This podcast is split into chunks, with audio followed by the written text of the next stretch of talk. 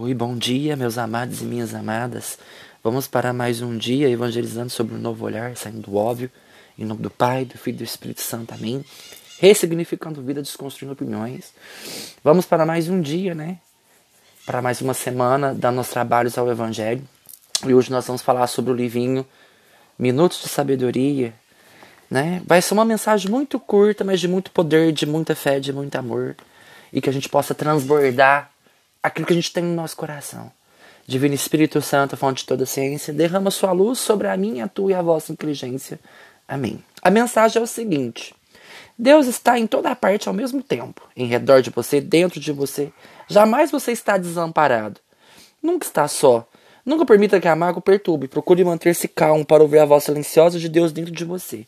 Assim poderá superar todas as dificuldades que aparecem em seu caminho e a descobrir a verdade que existe em todas as coisas e pessoas. Quando eu li essa mensagem, me veio duas mensagens muito fortes no meu coração, em duas passagens. Um está em João, outro está em Coríntios.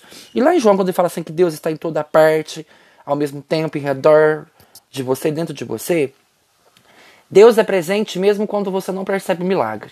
Um dia, numa letra de música do Padre Fábio de Mello, ele fala assim: ah, Deus está presente mesmo quando o milagre não acontecer. Mesmo que o milagre não aconteça, Deus está ali. E por que, que ele está ali? Ó, lá em João, do capítulo 3, dos versículos 7 e 8, só fala assim, ó. Não te maravilhes do que eu te tenha dito. Necessário vos é nascer de novo. O vento sopra onde quer, ouve-lhes o rio, mas não sabe de onde vem nem para onde vai. Assim acontece com aquele que nasceu do Espírito. Para a gente sentir Deus ao redor, dentro da gente, nas situações do sofrimento, a gente tem que nascer desse Espírito. O que, que é nascer? Reencontrar-se, é um renovar-se.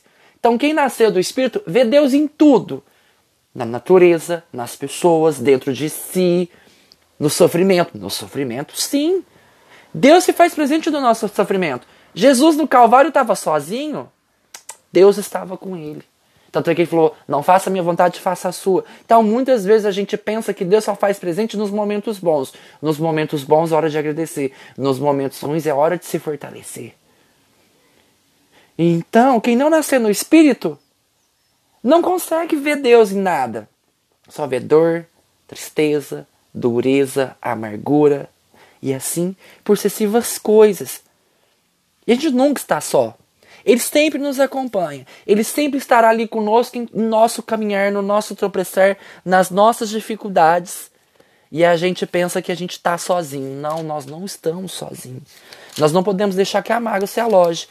Tanto é que lá em Isaías, para encerrar essa mensagem tão bonita, tão curta, a gente aprende a descobrir a verdade. Por que, que Jesus e Deus sempre se faz presente nas nossas vidas. Lá fala assim, ó, Isaías 43. E agora eis que diz o Senhor, e aquele que criou Jacó e te formou Israel, não temas, pois estou de resgato. Se te chamo pelo nome, és meu. Se estiver a atravessar a água, estarei contigo. E os rios não te submergerão. Se caminhares pelo fogo, não queimarás. E os rios não te. E, e a chama não te consumirá. Pois eu sou o Senhor teu Deus, o Santo de Israel, teu Salvador. Dou o Egito por teu resgate, a Etiópia e Sabá em compensação, porque és precioso aos meus olhos. Por, porque eu te aprecio e te amo, permuto reinos por ti, entrego nações em troca de ti. Fica tranquilo, pois eu estou contigo. Do Oriente trarei tua raça e do Ocidente eu te reunirei. Devolve-os, direi ao setentrião, e ao meio-dia não retenhas.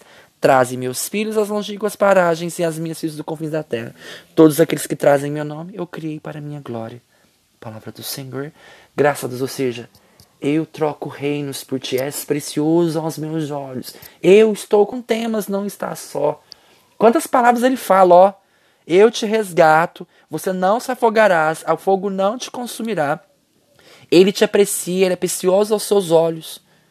Então é hoje de começar essa semana agradecendo a Deus por tudo aquilo que ele faz e que nós possamos nascer todos os dias, para que o Espírito Santo nos ensine a enxergar Deus em tudo e em todos.